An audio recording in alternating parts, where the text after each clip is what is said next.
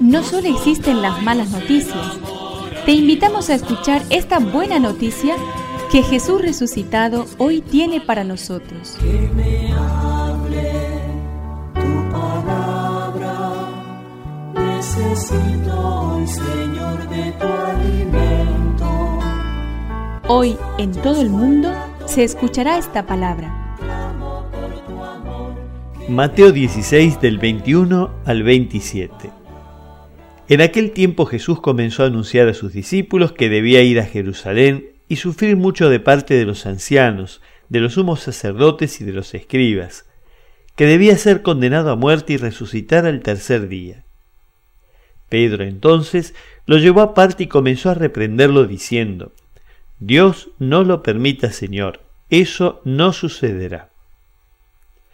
Pero Jesús dándose vuelta dijo a Pedro, Retírate, ve detrás de mí, Satanás. Tú eres para mí un obstáculo, porque tus pensamientos no son los de Dios, sino los de los hombres. Entonces Jesús dijo a los discípulos, El que quiera venir detrás de mí, que renuncie a sí mismo, que cargue con su cruz y me siga.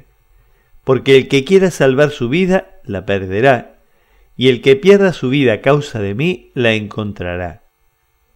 ¿De qué le servirá al hombre ganar el mundo entero si pierde su vida? ¿Y qué podrá dar el hombre a cambio de su vida? Porque el Hijo del Hombre vendrá en la gloria de su Padre rodeado de sus ángeles, y entonces pagará a cada uno de acuerdo con sus obras.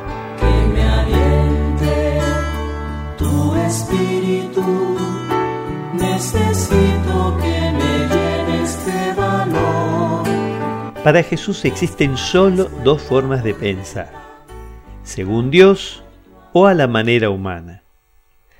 Si solo damos la razón o nos fiamos de la lógica humana, difícilmente podrá calar en nosotros la lógica de Dios, porque la nuestra tiende a excluir todos los aspectos costosos de la vida, haciéndonos olvidar que nada valioso se consigue sin pagar un precio.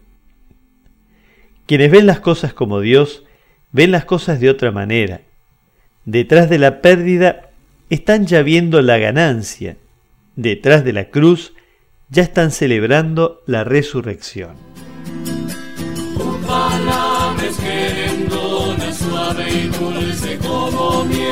Es una contribución de la parroquia catedral para este año misionero diocesano.